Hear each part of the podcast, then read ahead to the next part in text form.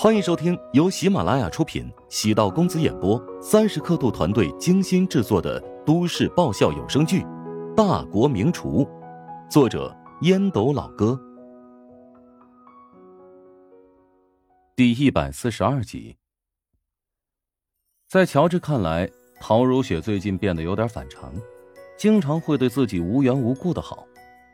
乔治发现自己的性格挺贱的。以前陶如雪对自己凶声恶气，她甘之如饴；现在对自己温柔以待，她反而觉得有点不适应。难道自己有被虐倾向？其实啊，应该是爱情来得太快，就像龙卷风，将自己吹得七零八落。他虽然讨厌丈母娘，其实性格跟陶南方很相似。说的好听一点呢，可以称作是稳健；说的难听一点，可以说是。老谋深算，一方面忍气吞声、抠门吝啬、贪婪成性、舌如毒箭；另一方面待人真诚、正义公正、勇敢果决、坚韧不拔。稳健老成之人，外显的性格只不过是伪装出来，根据不同的环境表现在不同人群的面前。想要在社会上混出好名堂，必须要见风使舵、韬光养晦。明哲保身，过于锋芒毕露、横冲直撞，只会惹来别人的记恨。乔治看来，正确的处事之道就应该像打游戏：前五分钟低调发育，后十分钟跟团支援，最后五分钟爆发实力，带躺队友。正确的处事之道，应该学会在什么场合说什么话，从善如流，而不是突出自己的个性。变成众人眼中的异类。乔治绝当不了英雄或者侠客，他对自己的人生有准确的定位，拥有一个幸福的家庭，喜欢且成功的事业，尽全力保护好自己身边之人。至于功成名就、富贵在天，他并不奢望，顺其自然，不去强求。那些站在权力或者财富顶端的人，绝大多数都付出常人难以想象的代价。或者亲情，或者爱情，或者人性，而且他们面对的敌人也是复杂多变且强大的。说的更加丧气一点，乔治只想在复杂的社会上以稳健的方式活着，尽量好好的活着。他不相信狗屎运，不相信一夜暴富，只相信通过稳扎稳打，成为一个能在社会立足，能给亲人带来幸福感和安全感的男人。他从来不做梦，特别现实主义。乔治的厨艺不错，如果甘于当个厨师，完全可以选一个不错的平台起步。为什么同意在陶南方的安排下进入怀香集团呢？啊，并且还从事实习厨工的工作，那是为了隐藏自己的实力，不引起别人的过分关注。如果一开始就站在特别高的位置，只会让人觉得。你本应如此，即使做出再惊天动地的事情，也无法引起巨大的差距感。乔治知道怀香集团很复杂，湖底很深。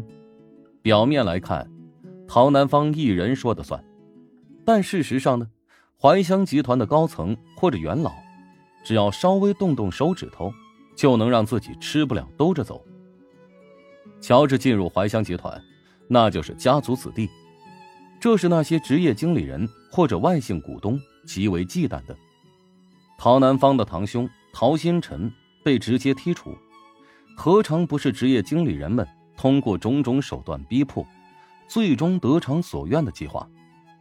陶南方何尝看不出？乔治必须要稳健，保持低调，最好呢让人不知道他的存在。陶南方一开始表示要隐瞒乔治和陶如雪的婚事。乔治内心深处没有丝毫的不满，甚至还认为这是个特别好的安排。至于现在公布了两人的关系，乔治已经成功创办出网红食堂，有了自己的根据地。即使外界对自己施加压力，他也有了避风港。所以，乔治对陶南方的感觉是复杂的，既觉得丈母娘是隐藏在暗处的大 boss，又觉得他对自己的帮助不小。这便是陶南方驾驭人的巧妙之处。想要让人对你俯首称臣，不能只给你投食，还得给你不断定制任务，逼迫你不断的完成他下达的指令。乔治仔细回想着数月，一举一动都是在陶南方的算计下完成。唯一不在陶南方计划之内的是，他没有想到，乔治将每件事都完成的超出自己的预期，以至于某些后续手段都无法实施。如同乔治觉得陶南方和自己是一类人，陶南方自然也察觉到了乔治跟自己的相似之处。只可惜，乔治是自己的女婿，不是自己的亲生女儿。尽管他是一个成功的企业家，但依旧没有办法摆脱固有的成见，财富必须由自己的骨血继承。怀香集团只能由陶家人掌舵。丈母娘和女婿的关系堪比婆媳关系复杂。丈母娘看女婿越看越喜欢，那是丈母娘为了自己的女儿做出的姿态。丈母娘对女婿千般百般好，那是希望女婿看在自己的面上，包容女儿的某些任性和小习惯。尤其是像乔治现在所处的情况，他的家庭条件与陶如雪的水平差距太大。而丈母娘又如此的强势。如果丈母娘嗅到女婿对女儿会造成潜在危机，丈母娘绝对会率先消除隐患。当然，陶南方现在依然觉得，乔治加入怀香集团可以成为陶如雪后期继承产业的最大帮助和支持。如今，三个姓陶的女人，乔治已经基本搞定其二，唯独与陶南方的关系。还真是说不清道不明。我妈下周就打算出院搬回家居住了，不过她暂时不会去上班，会在家里休息一段时间。乔治揉了揉鼻子，家里岂不是多了个灯泡？乔治脸上露出笑容，敷衍道：“哼，就怕他闲不下来，回到家之后就开启疯狂的上班模式。”为什么提到我妈，总会有阴阳怪气的感觉啊？乔治微微一怔，暗忖：难道自己将陶南方的真实情绪宣泄出来了？不是哪有啊，是你太敏感。哎，对了，你妈需要什么？我明天赶紧置办一下。这个用不着你操心，保姆会处理好的。嗯，如果我妈回来了，你还打算住在你那屋吗？那不然呢？呃，哎，不是，你你的意思是咱们俩住一个屋？乔治和陶如雪分房睡的事情，陶南方肯定是知道的。他之前住在医院里，没办法插手夫妻俩的私生活。如果搬回来住的话，他肯定会软磨硬泡，不断的给陶如雪施加压力。乔治知道丈母娘的想法，他可是一直撺掇自己，赶紧将生米煮成熟饭。等他住回来之后，肯定会不惜一切代价促成这件事。若是放在以前，陶如雪肯定会坚决抵制，但是他现在却是开始担忧，总觉得有些尴尬。若是两人住在一个屋子里，岂不是会让两个人的关系更进一步？虽然陶如雪和乔治已经从水火不容到现在动不动就奖励亲亲，但陶如雪觉得距离最后关键的一步还有很长的一段距离。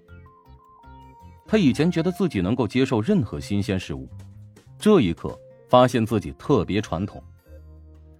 陶如雪对妈妈的性格很了解，超前一步想到关于两个人居住的问题，但是，她为什么要脑子抽筋，主动提出来呢？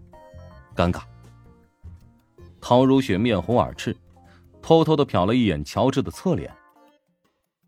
我觉得你可以搬出去，你不是对他一向有意见吗？我跟他又不过一辈子，对他只有敬意，让你有这个错觉，还不是因为咱们俩吵架时口无遮拦？让我搬出去，我可不同意啊！租金挺贵的，而且离你更远了，除非你跟我一起搬出去住。离自己更远了，哼，还真是不害臊的狗皮膏药啊！本集播讲完毕，感谢您的收听。如果喜欢本书，请订阅并关注主播。喜马拉雅铁三角将为你带来更多精彩内容。